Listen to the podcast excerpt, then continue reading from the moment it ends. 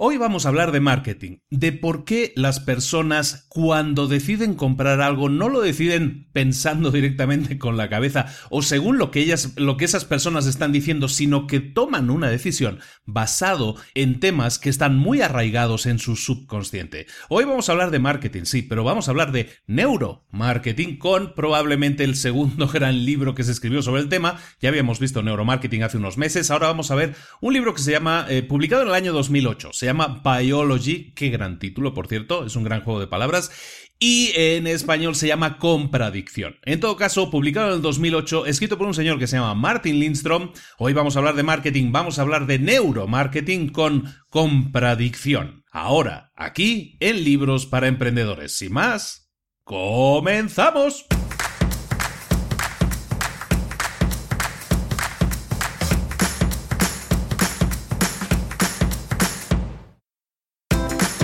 Bienvenidos al podcast Libros para Emprendedores. Para alcanzar el éxito en cualquier negocio que quieras emprender, debes formarte, debes estudiar, aprender para emprender. Y para ello, no hay nada mejor que un libro.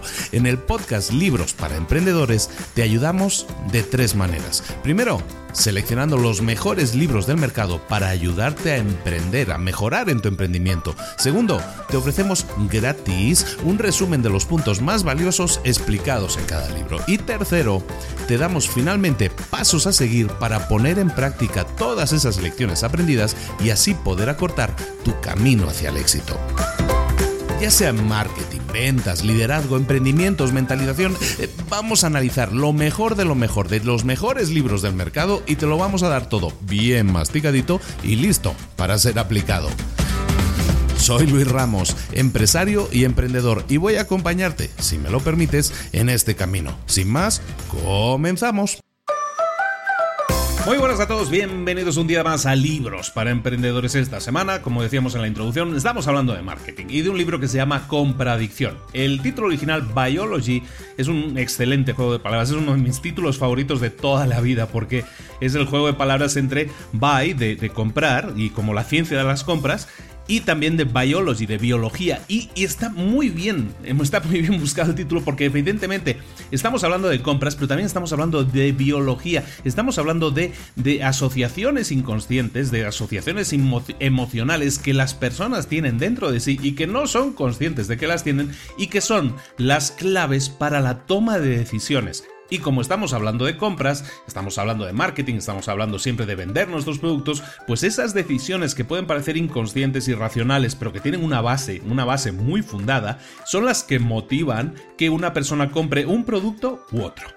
Entonces, evidentemente este es un tema que nos interesa, como todos, pero, pero nos interesa profundamente porque el marketing, el marketing en general, es la clave, es la clave para hacer llegar nuestro producto delante de nuestro cliente ideal. Siempre hablamos de que tenemos que conocer a nuestro cliente ideal, es un hecho, es, hay que empezar por ahí. Eso es lo primero. Después, incluso de tener el cliente ideal, estudiarlo, ver cuáles son sus necesidades, cuáles son sus problemas más profundos, escoger su mayor problema e intentar darle solución. Ese es el producto que nosotros tenemos que vender. Pero claro, una vez tenemos el producto y tenemos el cliente, tenemos que ponerlos en contacto y ahí es donde el marketing nos da las claves para llegar a poner delante de las narices de ese cliente el producto para que sepa de las bondades, de las soluciones que le da a ciertos problemas que esa persona pueda tener. Eso es marketing. Y claro, depende cómo presentemos el marketing, el marketing puede servirnos para que la toma de decisiones en la compra final sea mucho más fácil, sea una obviedad, aunque el cliente en sí mismo no sepa por qué, que esa es la típica frase, es que no sé por qué, pero me compré esto, lo vi, me lo compré.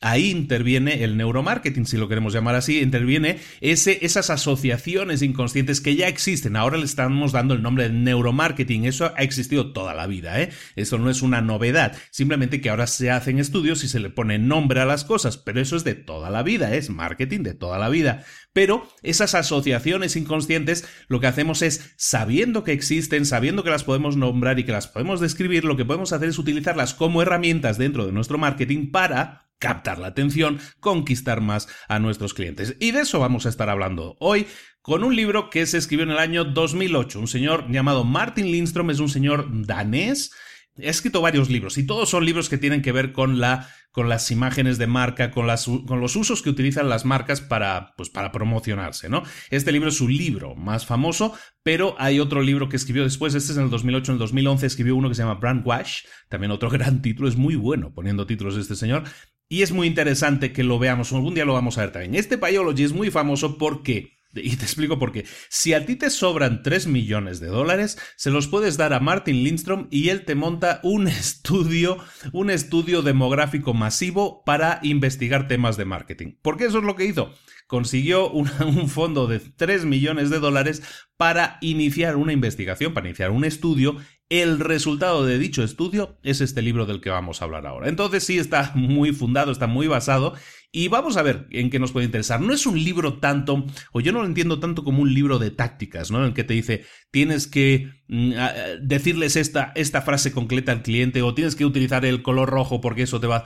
E, eso es algo que, que lo vamos a ver en muchos otros libros, en muchas... Lo que vamos a ver aquí, en este libro, es el por qué vamos a ver el fundamento en el que se basa todas esas cosas y de dónde viene, ¿no? Y hay puntos clave que hay que tener muy en cuenta en la, pues en la historia de las personas, en la niñez y todas esas cosas quedan grabadas en el subconsciente y esos, esos, esos temas son cosas que nosotros podemos activar, ¿no? Podemos darle clic a esos botones que a lo mejor están apagados, están ahí detrás en, el, en la mente de las personas, podemos pulsarlos y al pulsarlos activamos cosas. En la mente de las personas activamos relaciones y todas esas relaciones se convierten en impulsos que la gente inconscientemente utiliza para la toma de decisiones. ¿De acuerdo? ¿Quieres crear un negocio exitoso pero no tienes siquiera una idea de negocio? ¿Quieres ser reconocido como el experto en tu mercado, pero no sabes cómo? ¿Quieres tener más ventas en piloto automático, pero no sabes cómo hacerlo? ¿Quieres tener una legión de seguidores que estén contentos de pagar por tu producto o servicio, pero no sabes cómo convencerlos? Y lo más importante, ¿quieres tener más ingresos para tener libertad de poder hacer lo que quieras? Más tiempo libre para dedicarlo a lo que realmente quieres y más libertad de movimientos para poder trabajar desde donde tú quieras.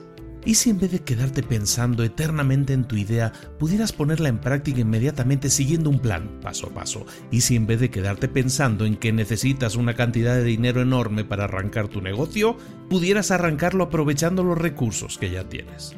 ¿Y si en vez de darle vueltas a cosas sin importancia como un logo, una página web, unas tarjetas de presentación, te concentras en sacar adelante el negocio de verdad? ¿Y si tuvieras un sistema que te permitiera convertirte en el personaje de referencia, en la persona con verdadera influencia, en el experto de tu mercado. Y si pudieras diferenciarte del resto de tu competencia haciendo que se conviertan en irrelevantes, atrayendo además a los clientes con los que verdaderamente quieres trabajar. ¿Qué significaría todo eso para ti? Libros para Emprendedores te presenta su nuevo curso, Emprendedor Experto, un plan paso a paso para arrancar tu idea de negocio aprovechando los recursos que ya tienes y creando un negocio de verdad. Te propongo un sistema que te va a permitir convertirte en el personaje de referencia, en el personaje de más influencia, en el experto de tu mercado. Un curso compuesto de 7 pasos con el que vas a descubrir quién eres, cuáles son tus verdaderas metas y con un plan paso a paso para descubrir a tu cliente ideal, para diseñar, crear y promocionar tu producto o servicio exitoso. Un curso que te guía durante el proceso, asegurando no solo que entiendes cómo funciona, sino que sabes cómo implementarlo. Visita librosparaemprendedores.net barra experto y descubre cómo convertirte en un emprendedor experto y consigue además crear un negocio que te convierta en el experto de tu mercado, te proporcione más ingresos, más libertad de movimientos y más tiempo libre. Visita ahora librosparaemprendedores.net barra experto.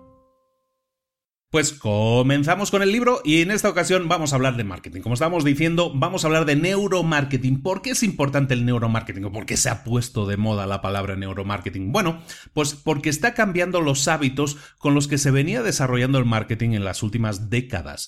¿De acuerdo? Eh, si alguien ha visto la película Mad Men, por ejemplo, eh, la película, la serie de, televisión Mad Men, que se basa en una agencia de publicidad en los años 60, pues estamos hablando de ese tipo de, de marketing que estaba creado de esa manera, sobre todo con lo que se llaman los focus group, ¿no? Los eh, grupos de, clientes objetivo con los que se analizaba un producto. Me explico. Por ejemplo, si tú tenías una marca, tú lo que hacías era concentrar en una habitación a 8 o 10 personas y les presentabas ese producto. Oiga, ¿qué les parece el producto? ¿Qué les parece el empaque? ¿Qué les parece el color? ¿Qué les parece el sabor? ¿Qué les parece tal cual cosa? Íbamos tomando notas, los de marketing iban tomando notas y ese feedback, esa retroalimentación nos servía para decir, oye, pues sí, me, me gusta, no me gusta, vamos a ver si corregimos esto, otro, y, y vamos así si conseguimos más ventas.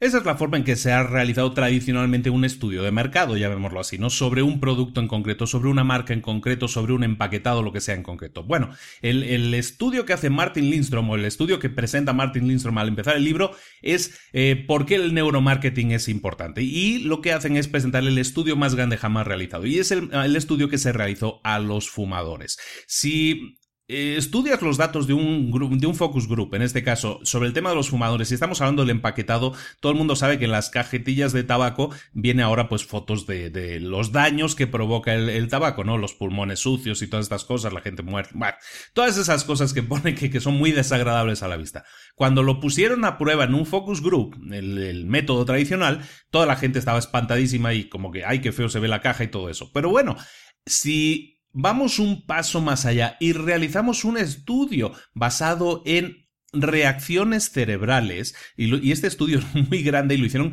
o sea, a, lo grande, ¿eh? o sea, lo hicieron con resonancias magnéticas, estudiando realmente las reacciones cerebrales de la gente ante esta, la presentación de estas imágenes, resulta que los datos eran completamente diferentes. De hecho, todos los fumadores expuestos a cajetillas de tabaco con esas imágenes, no solo no se les quitaba las ganas de fumar, sino que al contrario, esas imágenes creaban ansiedad y la ansiedad les obligaba a fumar. ¿De acuerdo? Entonces, esas imágenes, demostrado por un estudio, no suprimen el, ansia de fumar, sino que si acaso la activan aún más porque pues la gente la pone eh, estresada y cuando alguien está estresado, yo fui fumador muchos años, cuando estás estresado, pues va, lo primero que haces es agarrar el cigarrillo, ¿de acuerdo? Entonces, interesantísimo que eso sea así, porque contradice una cosa con la otra. ¿Y por qué? ¿Por qué sucede eso? Bueno, pues eso sucede porque cada persona no es solo una respuesta a una imagen, no es una respuesta superficial a una imagen, a una palabra o algo así.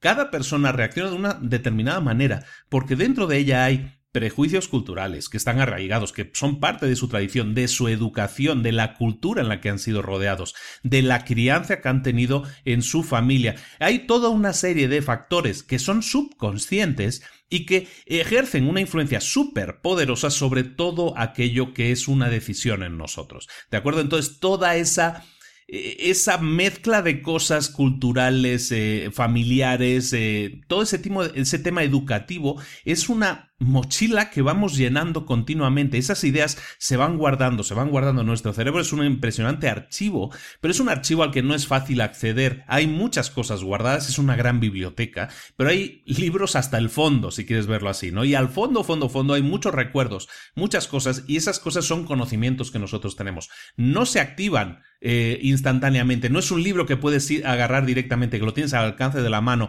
que es lo que suele pasar con los recuerdos recientes, ¿no? Los tienes muy al alcance de la mano porque los acabas de vivir, ¿no? Pero todos aquellos recuerdos más tardíos que ya llevan un tiempo guardados ejercen su poder en el sentido que nos, nos, a ver, un, Cualquier tipo de educación nos modela. Entonces, cualquier tipo de impacto cultural que tenemos, visual, cualquier tipo de impacto nos modela. Entonces, nosotros somos el resultado de toda una serie de impactos. Todos esos impactos, todas esas informaciones están guardadas en esa gran biblioteca que es nuestro cerebro. Y a dónde voy es que eh, todo eso ejerce influencia sobre nuestra toma de decisiones, aunque nosotros no seamos conscientes, aunque nosotros no recordemos que cuando éramos pequeños una persona nos dijo tal cosa y eso nos influyó para tener tal o cual reacción ante determinado problema. ¿Por qué me asustan, yo qué sé, eh, los ratones? Pues me asustan porque a lo mejor de pequeño yo tuve esta reacción o alguien me la inculcó. Ese tipo de cosas ejercen en nosotros poder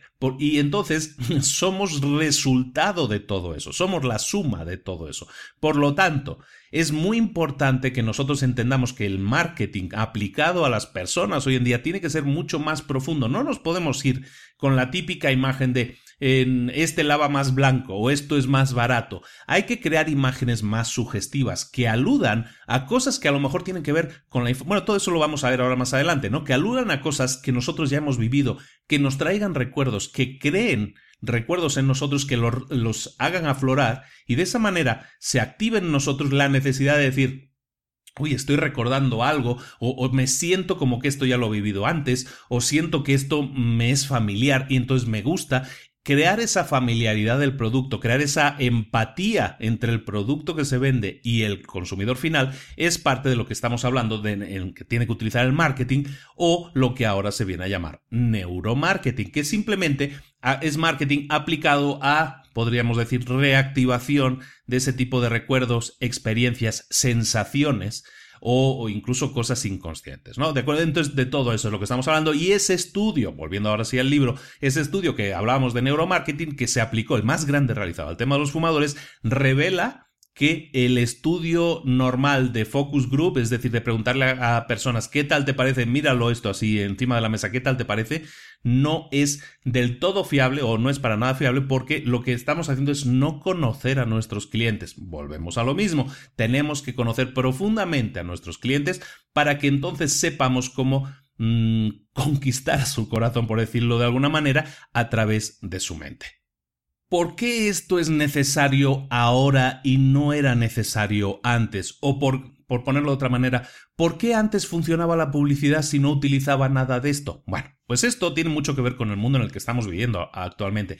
El mundo en el que vivimos es en un mundo en el que recibimos cientos, sino miles de impactos visuales diariamente que tienen como objetivo vendernos algo. Es decir, estamos constantemente inmersos en publicidad ya sea en nuestro teléfono. Cualquier aplicación que abramos va a tener publicidad inserta. Si abrimos el buscador de Google, tiene publicidad. Si vamos a Facebook, está lleno de publicidad. Si vamos a cualquier cosa que nosotros nos metamos delante de las narices, esa cosa cuadrada que se llama televisión está llena de publicidad. ¿Qué pasa? Que la gente ya se le está poniendo la piel dura. Es decir, la gente ya no responde de la misma manera que respondía a los anuncios eh, a los años 20, los años 30, los años 50 respondían de una manera mucho eh, más viva, más rápida, respondían mucho mejor y se vendía muchísimo más. Cuando alguien le acertaba el anuncio, ese anuncio lo hemos hablado en algún otro libro, se vendía a lo mejor durante 20 años o 15 años ese producto, eh, ahora eso no pasa, ahora tenemos que, lo hablamos en la, vaca púrpura de hecho, ¿no? Entonces el tema es, es que ahora estamos tan inmersos en la publicidad que el porcentaje de lo que la gente recuerda es muy bajo. Estamos hablando que en el 2007, que es el estudio que él realiza, en el 2007 el porcentaje de recordar un anuncio que tiene la gente es de un 8%, cuando que 20 mm, años antes la capacidad de recordar un anuncio era de un 34%. Entonces estamos hablando de cuatro veces menos la capacidad de recordar un anuncio. Entonces ahora estamos hablando de que eh, eso significa que una, una persona al, año puede estar recordando dos anuncios o tres anuncios. Eso implica que la gente lo que está pasando es que se está creando una máscara, se está creando un casco para protegerse, porque la mente no puede aceptar tanta información, entonces se ocupa de filtrarla. Entonces es por eso que ahora es más importante que nunca que los anuncios ocupen un lugar diferente. Ah, si quieres que un anuncio triunfe, tiene que ocupar un lugar diferente, tiene que utilizar otros factores que conquisten a esa persona, pero no con el típico mensaje de este producto lava más blanco, sino a acudir a esas a esos eventos que sucedieron en el pasado y que pueden ser activadores del deseo de compra de una persona. Porque es que, como te digo, el mundo ha cambiado totalmente y estamos hablando no solo de, de, de la publicidad en sí, cuando la publicidad en sí empezó a bajar en los resultados, es interesante esto en el libro también, cuando, cuando empezó a bajar el porcentaje de aceptación de la publicidad, que la gente se fue haciendo un poco más ciega a los anuncios, ¿qué hicieron? Se inventaron lo que llaman el product placement. El product placement es cuando tú vas a ver una película y el actor de la película se está tomando una Coca-Cola o se está tomando una Pepsi. Cuando el actor o actriz de la película usa una, determinada marca de ropa o un determinado accesorio, un bolso lo que sea. Todo eso es product placement. No es que la película fue a una tienda, compró las cuatro cosas para vestir a esa persona. No. Esos son acuerdos comerciales que tienen las marcas con las películas, con las empresas que crean las películas, para decir, oye, yo te pago para la nueva película de Transformers tanto dinero para que aparezca mi producto en determinados segundos. Es un anuncio. Lo que están pagando las marcas es porque yo pago para poner un anuncio en tu película. Entonces, eso es muy caro. Y funciona, ya ha funcionado durante un tiempo. Ahora eso ya está dejando de funcionar porque porque también nos estamos volviendo ciegos como consumidores a, toda ese, a todo ese bombardeo de información. Por lo tanto, es que el neuromarketing ahora lo escuchamos mucho y se pone mucho más de moda y aparece mucha gente que es experta, entre comillas, en neuromarketing y lo único que hacen es aplicar técnicas de marketing de toda la vida, pero buscando activar sensaciones, o sea, buscando excavar un poco más en la mente, en el subconsciente, en, el, en los recuerdos, en todas esas cosas. ¿Por qué? Porque, repetimos, somos el resultado, somos la suma de todas esas cosas y si alguien toca como lo decían antes, había esa frase que decía, si alguien toca tu fibra o tu fibra sensible, eso va a activar sensaciones y las sensaciones son emociones y las emociones son las que activan nuestros deseos de compra. Recordemos siempre que una persona siempre compra basado en emociones y las intenta eh, justificar con la, mente, con la explicación racional, pero uno siempre compra basado en emociones. Entonces lo que buscamos, evidentemente, es activar emociones.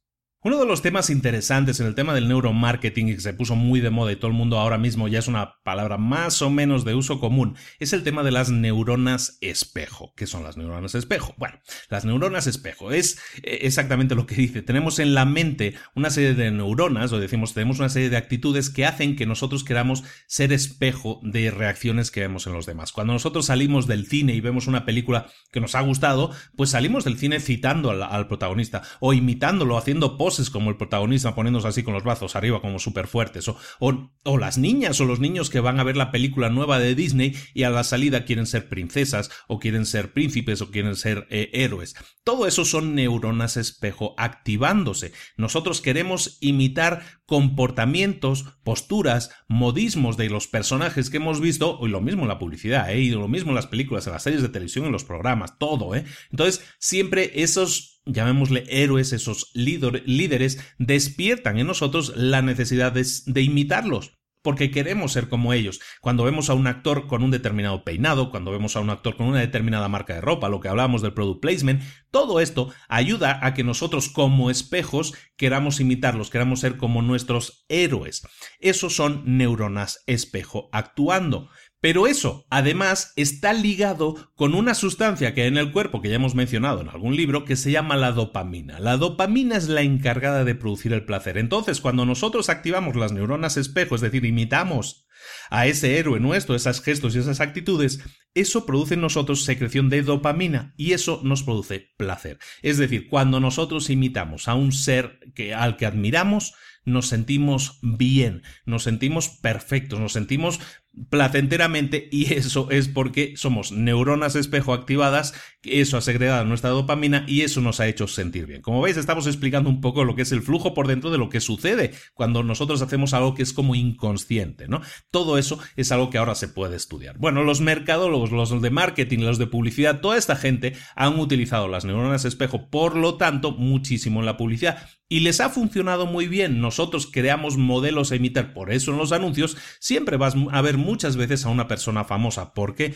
Porque eso genera al final esa dopamina, ese placer de ver a alguien al que admiras y al que quieres eh, imitar de alguna manera con tu neurona espejo. Entonces, como decíamos, en el marketing y en las ventas eso ha funcionado muy bien, pero funciona temporalmente. La activación de las neuronas espejo funciona durante un tiempo, entonces funciona muy bien para hacer unas ventas ahora que has lanzado un producto, pero eso no sirve como tal para mantener durante el tiempo un producto, las ventas de un producto. Si tú eh, analizas cualquier campaña de publicidad en la que salga ese personaje famoso, esa persona famosa que te gustaría imitar, la chica con el cuerpo perfecto, el actor de Hollywood que es James Bond, cualquiera de esas personas cuando sale te provoca una sensación de querer imitarlo, de querer ser como él y eso te provoca la sensación de a lo mejor quiero comprar eso que esta persona tiene, ese reloj, ese coche, todo eso que esa persona tiene, pero esas campañas duran muy poco tiempo, no duran en el tiempo porque eh, la neurona espejo se cansa de imitar siempre lo mismo y busca nuevos modelos de conducta. Por lo tanto, ¿funciona bien? Sí, funciona bien, pero funciona solo temporalmente. No nos quedemos con que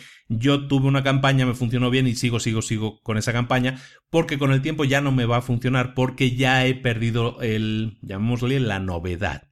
Otro tema interesante y que está muy ligado y es una cosa de toda la vida, ¿eh? del neuro, el neuromarketing, del marketing de toda la vida, no del neuromarketing como tal, porque no es un concepto nuevo, repito, lo del neuromarketing, simplemente es darle nombre a algo que ya existía. Como existía, y es un punto que se habla mucho también en neuromarketing, los mensajes subliminales, que eso es, que es algo que ha existido desde hace más de 100 años. ¿Qué es un mensaje subliminal? Pues un mensaje subliminal puede ser un mensaje eh, visual, auditivo, que es que no está dentro de la capa de lo perceptible. Me explico, puede ser algo que tú no estás expresando, el actor de que está expresando el anuncio, que está el locutor que está recitando el texto, no están diciendo directamente compra esto, compra lo otro, porque eso te va a hacer sentir más hombre. No dicen eso, eso sería expresarlo directamente. Un mensaje subliminal puede ser una imagen, un sonido, un aroma incluso, que puede activar una serie de sensaciones que pueden activar esa dopamina, esas neuronas espejo. Por ejemplo, y yo siempre que hablo de, mensajes subliminales, a mí me viene a la mente un anuncio. Yo no sé si mucha gente lo recordará. Yo recuerdo haberlo visto en un documental y me acuerdo cuando era más pequeño haberlo visto, en los años 80, yo creo, 80 o principios de los 90. Había un anuncio que creo que era de una colonia. Y salía un señor. Es un anuncio que prohibieron, por cierto, precisamente por este mensaje subliminal, porque se llegó a detectar. El, el, mensaje era el siguiente: era un anuncio de una colonia, de un perfume para hombre. Y resulta que salía un hombre que iba caminando junto a una piscina. Se paraba junto al borde. En la piscina había una chica espectacular que venía nadando, venía como buceando se llegaba al borde, llegaba junto al hombre y en el, el, hombre proyectaba la sombra. O sea, la chica nunca llega a tocar al hombre. Pero lo que hace la chica es cuando lo que hace es salir un poco del agua, sacar el torso del agua y estirar la mano y ponerla sobre el, sobre el suelo, sobre el suelo de la piscina. Lo que hace en realidad esa mujer era poner la mano sobre el aparato viril masculino del hombre, pero en su sombra. ¿Me explico? Es decir, el hombre proyectaba su sombra y lo que hace la chica es tocarle el paquete básicamente a la sombra. ¿De acuerdo? Entonces eso es un mensaje subliminal. Y ese es el tema que se trata en el libro, ¿no? También lo comentan mucho. Eh, los mensajes subliminales se han utilizado históricamente muchísimo para el tema del sexo, ¿no? Entonces, en aquel mensaje estaba claro, ¿no? Este perfume hace que las chicas vengan y te toquen el paquete. Ese es el mensaje subliminal. Evidentemente eso no pasa en la realidad, o por lo menos eh, a mí no me pasó y compré el perfume. no, no es cierto, ¿no? Pero el tema es ese, no suele pasar en la realidad, pero crea una imagen de deseo, de querer ser como esa persona, de querer que venga una chica espectacular y se interese por ti sexualmente. Eso es un mensaje subliminal. En aquel caso lo, cazaron y tanto es así que lo cazaron y lo eliminaron, ¿no? Nunca pudo eh, llegar a emitirse, creo. No, sí se emitió, pero lo tuvieron que quitar, ¿no? Evidentemente, eso es lo que busca, la provocación, pero la activación de esa dopamina, la búsqueda del placer de esas personas. En los tiempos actuales, el tema del mensaje subliminal se sigue utilizando, está más vivo que nunca, pero eh, lo utilizan para muchas cosas, para mensajes que incluso pueden ser dentro de una compañía, dentro de una empresa, que pueden ser para mejorar las actitudes, las calidades de vida, como para que una persona ponga más interés en el trabajo, esté más activa, más proactiva, para que dejen de fumar. Todo lo que esté ligado a la salud está muy bien y se utilizan muchos mensajes subliminales para eso y funcionan, como estamos diciendo, ¿no? Pero muchas veces un mensaje subliminal no tiene que ser algo tan obvio como este ejemplo que estamos diciendo, pero creo que quedó bastante clara la idea. Pero muchas veces el tema del el diseño del logo la forma de la botella, el tema de que todo lo que tenga que ver con el packaging, con el empaquetado de un producto, todo eso es mensaje subliminal, que puede estar, no sé, una botella de perfume de Jean-Paul Gaultier, por ejemplo, es una típica botella en la que está un torso masculino muy musculado, como muy proporcionado, muy desproporcionado incluso en la parte de hombros para arriba, lo cual eso hace una, la figura de V, que es una figura tradicionalmente atractiva para el sexo femenino, por ejemplo. Entonces, todas esas cosas son cosas que hay que tener en cuenta. Son mensajes subliminales que tú envías. Entonces, si tú ves una botella y ves esa proyección masculina, tú vas a decir, oye, me interesa. O la chica va a decir, yo voy a comprar esta botella y se la voy a regalar a mi pareja, por ejemplo. ¿De acuerdo? Entonces, todos esos mensajes subliminales ayudan a aumentar ventas. Y son mensajes mm, sugestivos, no son mensajes directos. No le estás diciendo en el anuncio de ese perfume de la, de la piscina, no le estás diciendo las chicas van a venir a tocarte el paquete, sino que tú le estás diciendo eh, le estás dando a entender a la persona que vea ese anuncio que no sabe por qué, pero ese perfume tiene algo diferente a los demás porque ese como que atrae como ninguna otra, ¿no? Eh, lo mismo con, había una, una, campaña de publicidad que duró mucho tiempo que es Axe, Axe es una, una empresa de, desodorantes, utilizaba exactamente esa táctica, pero se reía de ella. Y al hacerla obvia, al hacerla, eh, las mujeres van a caer por ti como moscas, ¿no? Todo eso era una, la vuelta de tuerca a todo ese tema de los mensajes subliminales de, de sexo, pero jugando con esa idea, o sea, jugando con el humor, también dejas un mensaje subliminal, que puede ser que te estés riendo de eso, pero cuando tú llegues al supermercado, a la zona de desodorantes, vas a decir, ah, mira, aquí está Axe, este es, ay, el que caen como moscas, jajaja, ja, ja. eh, a ver, a ver cómo huele. Y entonces vas a ver si es cierto, a ver si es verdad que caen como moscas. Eso crea un interés en la marca. Entonces, todo lo que tenga, y eso es tradicional, ¿eh? todo lo que tenga que ver con sexo funciona y funciona muy bien en publicidad y sea marketing o le queramos llamar neuromarketing. Otra táctica que funciona muy bien a la hora de atraer a las personas e invocar en las personas la sensación, las ganas de querer comprar, es el uso de temas como lo que se llaman rituales, que podríamos llamar hábitos eh, fijos, pero también supersticiones. Todas esas razones inducen mucho a la compra, funcionan muy bien, porque están arraigadas en una persona, los hábitos de comportamiento, todo eso, si tú eres capaz de activarlos, toda marca asociada con rituales, con cosas fijas, también rituales como los entendemos como rituales así como más de tribu, por decirlo de alguna manera, temas de superstición, todas las marcas que están asociadas a ese tipo de, de rituales, hablemos así de ese tipo de eventos, son mucho, eh, funcionan mucho mejor que otras. Y eso es un hecho. Cuando nosotros tenemos un ritual y asociamos una marca esa, a ese ritual, las personas que lo ven se sienten más tranquilas porque es algo que conocen. Estamos hablando de rituales que la gente conoce y que son parte de su día a día. Si tú eres capaz de asociar tu marca a un ritual, a algo en concreto, eso va a hacer que la persona que lo vea lo sienta con familiaridad. Se sienta más tranquilo al ver esa marca y sienta que, por ejemplo, esa mezcla especial de café para beber todas las mañanas huele porque es el café de toda la vida, el champú de toda la vida tiene un aroma familiar porque huele o porque tiene olor a no sé qué, no sé cuánto, o porque te deja la piel más suave como la de mamá. Hay muchas cosas que tienen que ver con rituales, ¿no? lavar las manos, el tema del cuidado de la piel, el tema de las cremas, todas esas marcas acuden a rituales y a cosas incluso más elevadas más, más de, miedos, ¿no? Que una cosa es el, el, buscar el placer y otra cosa es huir del dolor. Esa también es otra de las reglas del marketing, ¿no? O sea, nosotros nos mueven dos cualidades normalmente como seres humanos. Una es huir del dolor y otra es la búsqueda del placer, que son cosas diferentes aunque parezcan similares. Entonces, muchas campañas de publicidad lo que hacen es tómate esto para huir del dolor, ¿no? O sea, pues tómate esta pastilla para evitar el dolor, ¿no? Y las imágenes que se generan en pantalla son de dolor, incluso algunas muy desagradables de dolor, y entonces a continuación esta es la solución a ese problema de dolor, y hay otras campañas de publicidad que hacen lo que es la búsqueda del placer, ¿no? Lo que decíamos, la piel suave como la de mamá, el recordar cómo era la piel suave, todo eso es acudir a, a esas neuronas que reflejan recuerdos y que activan cosas familiares y hacen que nos sintamos tranquilos, ¿de acuerdo? Otro tema interesante estudiar cuando nosotros queremos crear una campaña de publicidad, una campaña de marketing utilizando últimas eh, ideas, en este caso, eh, es el tema de acudir a la cosa más antigua, una de las cosas más antiguas que conocemos, que es la fe, la religión. Pero estudiar la fe y la religión y que nadie se me moleste, ¿eh? como si fuera una marca comercial. El en el libro se hace un estudio a detalle de este enlace, de esta relación que existe. Todas las, todas las religiones perdona, tienen 10 pilares comunes sobre los que se apoyan. Uno, el sentido de pertenencia. El segundo, la visión clara. El tercero, un poder sobre los enemigos.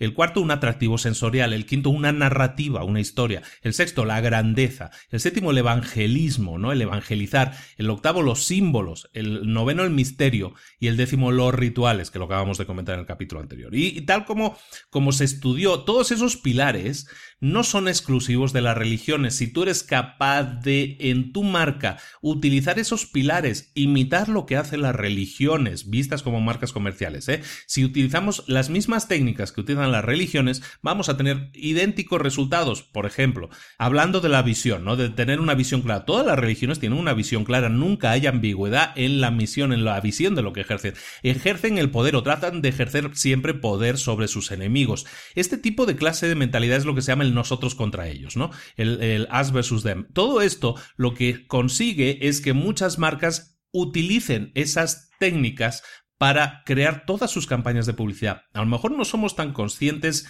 en muchos países latinos, pero por ejemplo en Estados Unidos que había una libertad total de publicidad, yo soy muy consciente de haber visto festivales de publicidad hace muchos años, en los años 80 y 90, en los que los anuncios de Coca-Cola contra Pepsi eran encarnizados. O sea, básicamente estaban insultando a la otra marca en el anuncio propio, ¿no? Yo he visto anuncios de Pepsi y de Coca-Cola insultándose básicamente los riéndose y, degradando a la otra marca. Eso es un nosotros contra ellos. Eso es lo que hacen las religiones muchas veces, que son en ese sentido eh, muy tajantes, ¿no? Nosotros somos parte de esta comunidad, ¿no? Entonces el Coca-Cola contra Pepsi es un clásico ejemplo de cómo estamos imitando el funcionamiento de una religión. Y para muchos es una religión. Es que tú vas a, a un bar y hay eh, tú eres de Coca-Cola y, lo, y no tienen Coca-Cola, tienen Pepsi y hay gente que se molesta y se molesta mucho. No, es que yo solo tomo Coca-Cola, ¿cómo no puedes tener Coca-Cola? ¿no?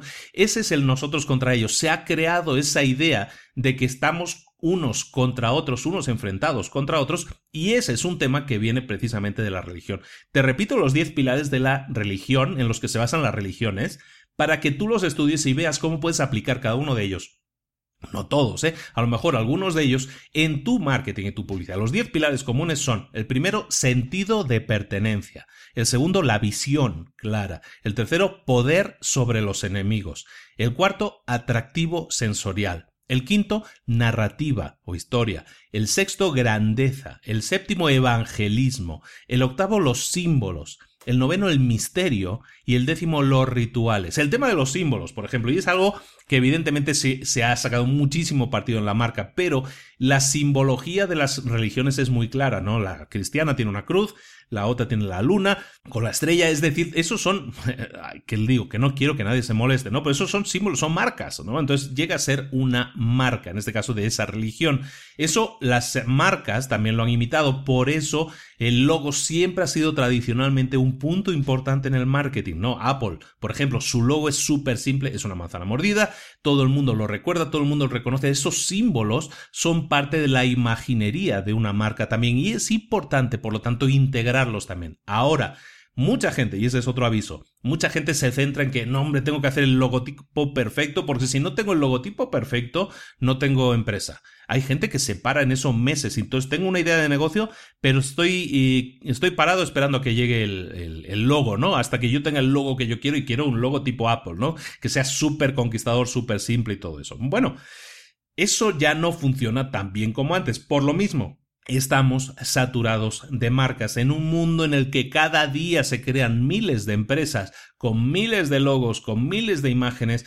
Volvemos a lo mismo, ya empezamos a estar inundados de demasiada información y nosotros como usuarios nos bloqueamos. Por lo tanto, el logotipo sí es importante, pero no es tan importante como antes. Eso sí, los productos más exitosos que conocemos todos ellos tienen muchísimas cosas en común con la fe, con la religión, con los pilares fundamentales que utilizan las religiones para mm, llamar, captar, eh, para vender, de alguna manera, no sé, eh, a, sus, eh, a sus congregaciones, llamémoslo así.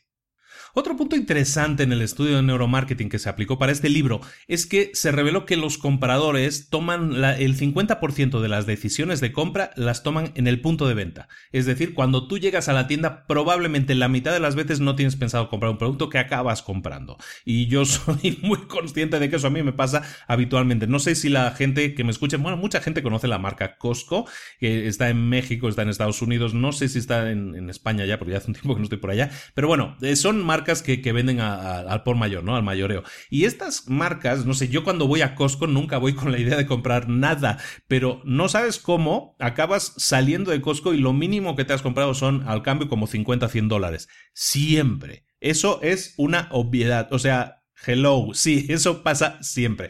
Y eso es así porque nosotros, yo soy un excelente comprador en ese sentido, tomamos el 50% de las decisiones de compra en el punto de venta. Eh, por lo tanto, lo que se está activando ahí es el subconsciente, son compras espontáneas y como tales están activadas por algo que se conoce como marcadores somáticos. ¿Qué es un marcador somático? Un marcador somático básicamente son colecciones de experiencias pasadas que tienen que ver con premios, con castigos, son reflejos, lo que hablamos, neuronas espejo que están relacionadas con la infancia, con la adolescencia. Ahí se graba muchísima de la información que luego nos va a hacer compradores de una o determinada forma estos marcadores somáticos no están relacionados exclusivamente con la infancia y la adolescencia, sino que se fabrican todos los días. Pero algo interesante del estudio, y es que siempre se ha creído que los marcadores somáticos estaban, se activaban sobre todo con la vista. Es decir, cuando tú hacías algo muy visual, pues los anuncios siempre han sido como muy visuales. Lo que se descubre en el estudio es que no solo la vista influye, es un factor crucial en la capacidad de compra, con la decisión, la toma de decisiones en la compra, sino que en muchos casos el oído y el olfato es tan o más importante en la decisión de compra de lo que nosotros pensamos, que nosotros pensamos, la visual es lo que nosotros nos más nos vende, la forma de la botella, eh, la forma de, de, la caja, todo eso que es algo que es visual, es eh, factor influyente, sin duda, pero se descubre en el estudio que no solo eso, sino que también el olfato y el sonido influyen muchísimo. Evidentemente, todo esto, este libro es un libro del 2008. Estamos en el 2016 terminando, se han pasado 8 o 9 años. Estamos hablando de que este libro ya está aplicadísimo en el hoy en día. Y tú, ahora mismo, si vas a un supermercado, si vas a Costco, que estábamos hablando antes, vas a ver que una cosa es que tú vendas la caja con, yo qué sé, con el pollo teriyaki, eso es una cosa, pero al lado de donde venden el pollo, el pollo teriyaki, vas a ver que hay una señora, en Costco así pasa, hay una señora que está allí cocinando pero cocinando el pollo teriyaki. ¿Por qué? ¿Por qué no lo ven, por qué no lo pone cocinado? ¿Por qué no lo trae cocinado de adentro? Porque el sonido de la cocinada también es importante. El olor que se produce también es importante en la decisión de venta. Y obviamente también en este caso, si puedes probar el producto antes de comprarlo, eso influye muchísimo en nuestra capacidad de compra, en la capacidad de venta del producto, en nuestra capacidad de compra. Por lo tanto, esto ya, estos marcadores somáticos, nosotros los estamos activando con el sonido, con el olor, con el sabor de ese pollo teriyaki. Y eso es lo que, haga, lo que hace que se conozca, ahora mismo se conoce todo eso como posicionamiento sensorial de la marca. ¿Por qué? Porque estamos acudiendo a los sentidos. Estaba hablando, bueno, estaba por correo, hoy precisamente estaba contestando, un correo de Rafa, te mando un saludo, que está en el Reino Unido y que está experimentando eso también inconscientemente, pero está creando una, una empresita que es pequeña y está vendiendo croquetas, pero es algo que es como español para las croquetas es algo como muy común, pero para los ingleses no tanto y el tío pues está teniendo mucho éxito con eso, le está yendo bien lo que está haciendo es activando sensorialmente también a esa gente que llega, huele y dice, mmm, esto es rico, esto es diferente, esto me llama la atención. En el tema de la comida, todo esto del sensorial, del funcionamiento, del posicionamiento sensorial de la marca, funciona y funciona extremadamente bien, pero no solo la comida. Si tú te vas a eh, puedo decir marcas, no nadie me va a decir nada, o sea, puedes ir a Sephora, puedes ir a Mac, puedes ir a cualquier eh, entrada de, gran de gran tienda departamental el primer, lo primero que te atiende es la perfumería. ¿Por qué? Porque la perfumería, al estar en la puerta del local, las puertas están siempre abiertas, envía, como que te llama, ¿no? Envía buenos olores, envía buenos perfumes y tú pasas por delante y... Pues sabes que voy a entrar a ver porque esto huele muy rico, ¿no? Básicamente estamos acudiendo al tema sensorial, es posicionamiento sensorial de la marca. De hecho, para todos aquellos que tengan Netflix, hay una serie muy bonita que es inglesa que se llama Mr. Selfridge, que es una de un personaje real a principios del siglo XX creó una la primera tienda departamental de hecho y la creó ahí en Londres y es la historia de este hombre, ¿no? Entonces, la primera temporada sobre todo es muy interesante, los primeros capítulos muy interesante cuando está montando la tienda, porque este tío fue el que inventó este tipo, perdón, este tipo fue el que inventó eh, básicamente la distribución que conocemos hoy en día departamental. ¿Por qué los perfumes están abajo? ¿Por qué la ropa está donde está? ¿Por qué? Todo esto lo inventó este señor. Por prueba, error, prueba, error, prueba, error, pero también porque estaba acudiendo a captar la atención sensorial de esas personas. Por eso estoy diciendo que todo esto que ahora suena súper moderno de neuromarketing como que es lo más, esto es de toda la vida. ¿eh? Y siempre se ha hecho. Ahora le estamos simplemente dando un nombre, una descripción, pero este estudio que esta persona hace para escribir este libro, ese es un estudio que lo único que hace es reflejar una realidad, ¿de acuerdo? Lo único, volvemos a repetir, estamos en un mundo cada vez más lleno de impactos de marketing entonces lo único que tenemos que hacer es ser conscientes cada vez más de que tenemos que acudir a todas estas tácticas, estrategias, como le quieras llamar, que pueden activar el deseo de compra de una manera diferente, no de la típica manera, compre ahora porque el agua más blanco, compre ahora cinco pesos más barato, no, hay que, hay que trabajárselo un poco más. Ojo, que, que, nadie se quede con la idea de que estamos despreciando el sentido de la vista. O sea, el sentido de la vista funciona. De hecho, sensorialmente, lo que mejor entra por la vista, en las imágenes, no es tanto la gran foto, no es tanto la gran modelo. Lo que entra mucho mejor sensorialmente son los colores. Está demostradísimo que los colores afectan a nuestro deseo de comprar. Los rosos, los tonos rosas, por ejemplo, eh, tienen, eh, son ejemplo de sutileza. O sea, destacan la sutileza de algo.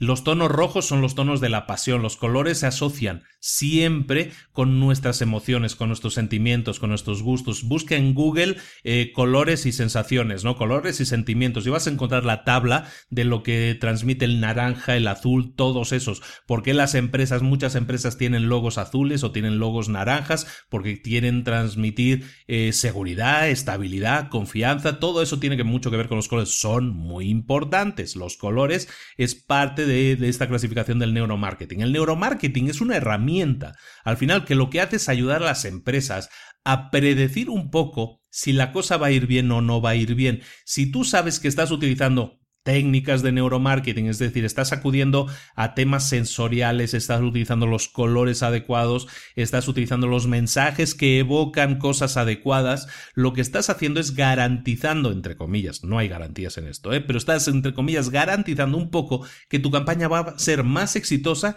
que si acudes a la campaña tradicional o a la agencia tradicional.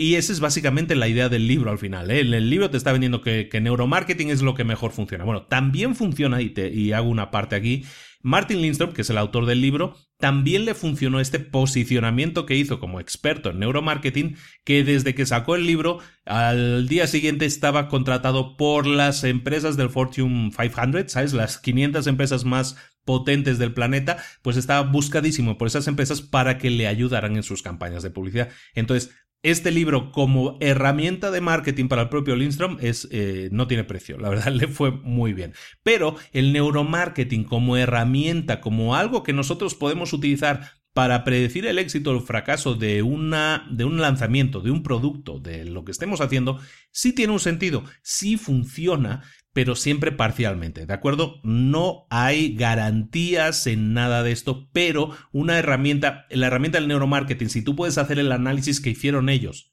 hay que tener dinero para ello, ¿no? Pero si contratas una empresa de neuromarketing para que haga un estudio eh, proyectándole tu campaña a una serie de personas y analizando sus movimientos neuronales, tú puedes ver si estamos activando, no estamos activando, si estamos tocando esos botones de sentimientos, de sensaciones que van a provocar nuestro deseo de comprar. Y eso es algo que se puede hacer, pero eso ya no es neuromarketing, o sea, eso es biología, ¿no? Eso es análisis de las reacciones que estamos provocando, ¿de acuerdo? Lo único es que tenemos que ser conscientes de que tenemos que hacerlo conscientemente, crear, intentar crear esas imágenes, esas evocaciones para activar nuestros sentimientos de compra. Otro de los puntos que se trata en el libro es el tema del sexo, y lo hemos comentado antes mm, bastante, no sé si en mucha profundidad, pero sí lo hemos comentado un buen rato. Pues mira, el tema del sexo en la publicidad vende, pero vende tanto, más de lo que nos imaginamos. Tú sabes que una quinta parte de todos los anuncios que se emiten, todos los impactos eh, publicitarios que te llegan, son de contenido sexual o utilizan el contenido sexual para vender sus productos uno de cada cinco, un 20%, eso es muchísimo. Y, sigue, y seguimos con ese tema, ¿no? El sexo vende, el sexo vende, pero el sexo es lo que vende. Hoy en día, cuando estamos ya tan inundados de modelos perfectos y todo eso, ya nos estamos haciendo, como estábamos diciendo, inmunes a todo eso, ¿no? Y entonces, el sexo en sí ya no vende tanto, lo que vende más hoy en día, en cambio, es la controversia. ¿Qué es la controversia? Pues rebasar los límites, salir del área de confort y mm, dar un paso de más. Eso normalmente vende. Y siempre, habla, siempre que hablamos de temas de, de controversia, siempre yo pongo el ejemplo de Benetton. La marca Benetton de ropa italiana es una marca que ha utilizado la publicidad para crear controversia. Em, personas homosexuales en los anuncios y todo eso. Cosas que no se hacían habitualmente. Yo no tengo nada en contra de una cosa ni de la otra, pero no se utilizaba habitualmente. Entonces, al no utilizarse habitualmente, genera controversia. Uy, ¿cómo se han atrevido a hacer esto? ¿Cómo se han atrevido a poner una persona con SIDA? ¿Cómo se han atrevido a poner no sé qué? Entonces, sí dieron pasos más allá para crear controversia y la controversia vende, crea imagen de marca, te hace destacar en un mundo en el que nadie intenta destacar, sino que nadie, todos quieren estar a la misma línea sin pasarse de la raya. Entonces, por lo tanto, más que el sexo hoy en día, que evidentemente es algo implícito en todo lo que estamos viendo en publicidad, siempre las personas que salen en los anuncios son muy guapas en general. O sea, y eso es sexo encubierto, es un mensaje subliminal, ¿no? Pero todo eso ayuda a vender, la controversia ayuda a vender, pero el sexo o la imagen de la perfección visual, de la perfección física, eso siempre ha vendido. ¿Por qué? Porque estamos hablando, acuérdate, de que las bases del marketing, las bases de la publicidad también se basan en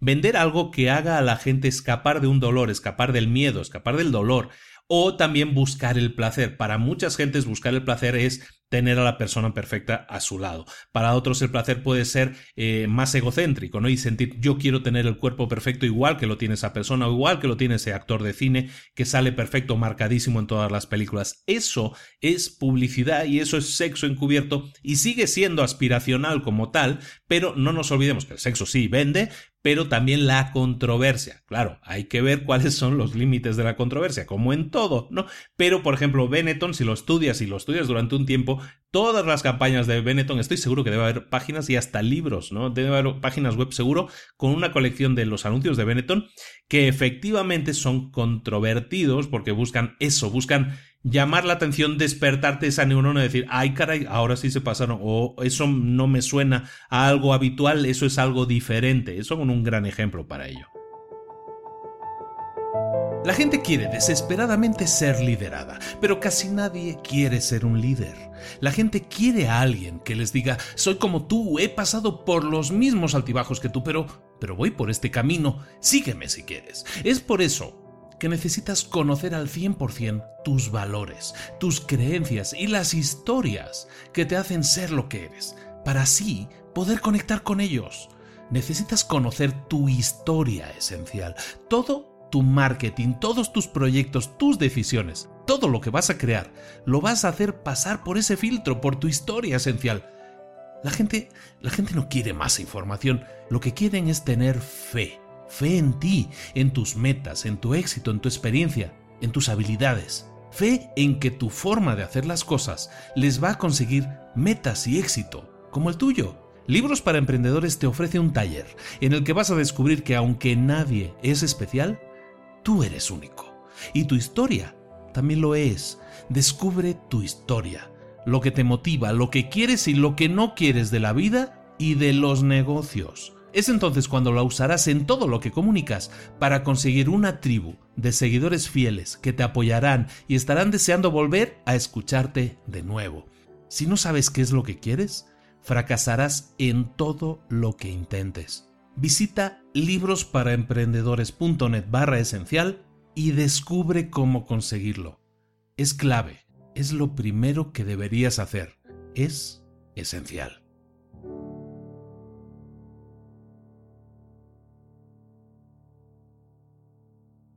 En general y en resumen, podemos decir que el neuromarketing es la unión de ciencia y marketing, del análisis neuronal, bien entendido como tal, análisis de reacciones y de qué sensaciones despierta en una persona un impacto publicitario y eso está haciendo que cambie la percepción del marketing, que ahora se pueden utilizar herramientas que nos pueden ayudar a predecir resultados. ¿Por qué? Porque toda la vida eh, una campaña de publicidad se basaba, bueno, y se sigue, se tiene que seguir basando en conocer al cliente, conocer lo máximo al cliente, sus necesidades, sus miedos, todo eso. Y eso es lo que te permite crear el producto y la campaña de publicidad utilizando las palabras, las mismas palabras, intentando crear esa empatía con el cliente. El neuromarketing es una herramienta más. El neuromarketing lo único que te sirve es para analizar ya cuando tienes ese impacto, para definir si ese impacto a esa persona le despierta algo. Y si le despierta una sensación, si le despierta positiva o negativa, hemos visto que que no todo tienen que ser sensaciones positivas, puede ser una sensación de miedo, nos puede provocar la necesidad de comprar algo que nos libre de ese miedo, ¿no? El huir del, del, miedo, ¿no? El huir del dolor.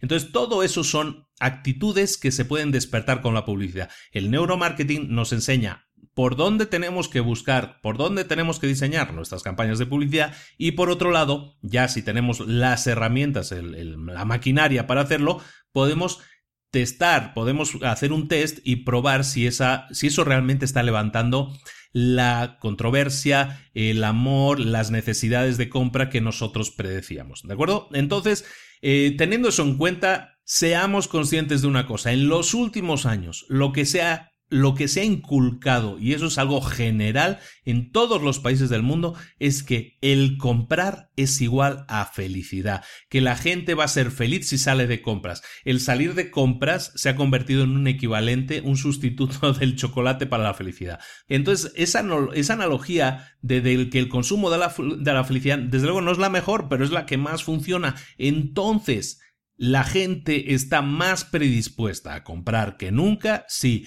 ¿La gente está más predispuesta a invertir más dinero que nunca en compras que mejoren su búsqueda del placer o su huida del dolor? Sí. Están más eh, dispuestos que nunca. Por lo tanto, es nuestro deber y volvemos a algo que yo normalmente siempre digo, nosotros vamos a ser éticos en lo que hacemos. Si nosotros estamos promocionando un producto, que sea porque es un producto en el que nosotros creemos, que es un producto que nosotros sabemos que soluciona un problema a esas personas, es entonces cuando nosotros tenemos el deber de hacer llegar a esas personas, es nuestra misión hacer que esas personas se liberen de ese problema. Entonces, entendiéndolo de esa manera, primero, este, eso es que ya estamos conociendo muy bien a nuestro avatar, a nuestro cliente ideal, como le quieras llamar. Pero una vez lo conocemos, entonces lo que tenemos que hacer es hacer llegar, es nuestra misión. Enfócate siempre en que hacer publicidad no es malo. Hacer eh, vender un producto no es malo, ser vendedor por sí mismo no es malo. Lo que es malo es intentar vender porque el vendedor tiene que cumplir una cuota. Lo que es malo es intentar vender porque tengo que dar salida a unos productos que a lo mejor no son tan buenos. Creamos en lo que hacemos. Yo es algo que, intento decir siempre. Yo creo en lo que hago. Eh, los productos que intento que lleguen al público al que yo intento llegar, intento que sean los mejores productos posibles. Entonces, de eso se trata. De eso, eso es lo que tú tienes que hacer el hecho de que acudas a las neuronas espejo, a recuerdos de la infancia, a temas que tengan que ver con el sexo, a la controversia, que acudas a cualquiera de estas herramientas, es malo o es bueno, ni es malo ni es bueno si el fondo que tú traes es bueno, si tú lo que haces al final es querer hacer llegar a un cliente el mejor producto posible, ya sea que lo hagas con neuronas espejo, con cualquiera de las técnicas que hemos dicho, Está bien, no es manipulación en el sentido de que yo estoy intentando sacarle dinero a esa gente. No es manipulación en ese sentido, es simplemente hacer llamar la atención de nuestro producto a un determinado cliente que sabemos que se va a ver beneficiado de las bondades de ese producto porque le va a librar de un problema que es acuciante para esa persona. Cuando lo hacemos de esa manera, entonces es siempre un punto de vista personal, ¿eh? evidente, pero eh, lo que hacemos entonces es partir de un punto de vista de, de hacer el bien a los demás. Y por lo tanto, las herramientas que utilizamos lo único que van a hacer es intentar hacer llegar a la mayor cantidad de gente posibles ese bien que nosotros intentamos vender. Y el neuromarketing es una herramienta más que nos va a ayudar a intentar predecir lo imposible. O a lo mejor no es tan imposible. Seguramente dentro de 10 años hablemos de algo muy diferente en un próximo libro para emprendedores, pero seguramente eh, lo que nosotros estemos hablando entonces es de que el neuromarketing fue el primer paso concreto para intentar predecir la conducta del consumidor, lo cual no deja de ser el mayor desafío del marketing, bueno, en realidad el mayor desafío de cualquier empresa, predecir el comportamiento del cliente, si va a comprar o no va a comprar nuestro producto, es el santo grial de cualquier empresa. Si nosotros, si yo sé seguro que, que un producto mío se lo van a comprar, pues entonces evidentemente ando sobre seguro. Ninguna empresa está sobre seguro, pero el neuromarketing es un primer paso, es un acercamiento a tener un poco más clara cómo funciona, la, cómo es la relación entre lo que piensa la gente y lo que hace, ¿no? Cómo, cómo, gestionar su voluntad de compra de alguna manera y activarla de la manera adecuada, pues para que escojan nuestro producto antes que el producto de la competencia. Y sin más, ya terminamos. Esta es Compradicción, el libro de 2008 de Martin Lindstrom. Espero que te haya gustado mucho. Es interesante, como te digo, no son tanto aplicaciones prácticas, aunque yo he intentado darte varias pinceladas de varios ejemplos para que, para que te queden claros siempre los conceptos. Espero que te haya interesado. Es un tema muy interesante, como te digo, es un tema que se está se está desarrollando. Entonces son los primeros palos. O sea, eh, todo el tema del neuromarketing se empieza a tratar en los años 2000. Entonces es muy, muy, muy reciente. Está en pañales. Entonces eh, todo lo que se vaya descubriendo y si hay tácticas y todo estrategias Enseguida las vamos a ver. Si sigues cualquier em, blog o cualquier programa de marketing, seguramente vas a ir viendo cómo se va, cómo va evolucionando, qué nuevas cosas se van conociendo y cómo esas nuevas cosas se pueden aplicar entonces ya así con conocimiento de causa en nuestras campañas y en nuestras empresas. Como te digo, es un trabajo, le dicen los americanos, un work in progress, ¿no? Es un trabajo que todavía está, está realizándose, por lo tanto, vamos a saber de muchas novedades, vamos a seguir hablando de neuromarketing, evidentemente. Cuando vayan saliendo nuevos libros que realmente aporten algo a este mundo del marketing, evidentemente los vamos a tratar. Lo mismo que tratamos libros de marketing, tratamos libros de ventas, tratamos libros de gestión de empresa, gestión de tiempo, todo aquello que pueda ser una herramienta útil para ti como emprendedor para que tus resultados sean más y mejores. Sin más me despido, recibo un cariñoso saludo de Luis Ramos. Como siempre te recomiendo que vayas, que visites eh, librosparaemprendedores.net. Ahí te des de alta. Cuando ves que vas a tener oportunidades varias, si es la primera vez que entras te va a salir como una persiana que te pide que dejes tu correo electrónico para unirte a la lista de miles, ahora sí son muchos miles de emprendedores como, como tú y como yo, que estamos en esa lista y estoy enviando periódicamente muchos correos, ahora sí ya están en la lista tenemos ahora como unos 15, 20 correos informativos y, se van, y voy a meter muchísimos más, ¿no? Porque la gente lo agradece mucho. Creo que se está creando una bonita vía de comunicación a través del mail. Lo comenté hace varios meses que quería activarla, creo que en agosto lo había dicho.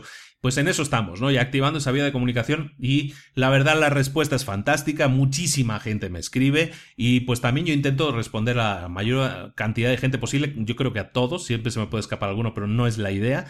Y, como eso, como, como canal de comunicación y sobre todo para obtener muchísima información adicional, estrategias, tácticas, enfoque, cómo tienes que pensar a la hora de crear una empresa, un emprendimiento esos correos electrónicos te van a ayudar muchísimo. Claro, eh, si quieres ver notas del programa, las ves en librosparaemprendedores.net. Siempre pongo ahí links interesantes que puedan tener que ver con lo que hemos estado hablando. También ahí puedes ver ya productos que tenemos, ¿no? Cursos, el curso Emprendedor Experto, puedes ver el curso o la newsletter, que es una newsletter. Una newsletter es un, un documento virtual, un PDF, que yo creo cada mes y que es bastante extenso y en el que trata un tema en profundidad, ¿no? Te lo recomiendo mucho, hay muchísima gente que ya lo está, lo está adquiriendo, es un, es un número que sale mensualmente, son 5 dólares y vale mucho la pena. Yo sinceramente te lo recomiendo, mm, dejo muchísimo tiempo y muchísimas ganas en hacer el mejor contenido posible, también en los cursos, por supuesto, pero recuerda también que tenemos en las redes sociales como un mundo muy poblado de gente, tenemos en la página web de libros para emprendedores en Facebook, buscas libros para emprendedores, nos encuentras. Tenemos ya casi 25.000 personas. Muchísimas gracias a todos por seguirnos.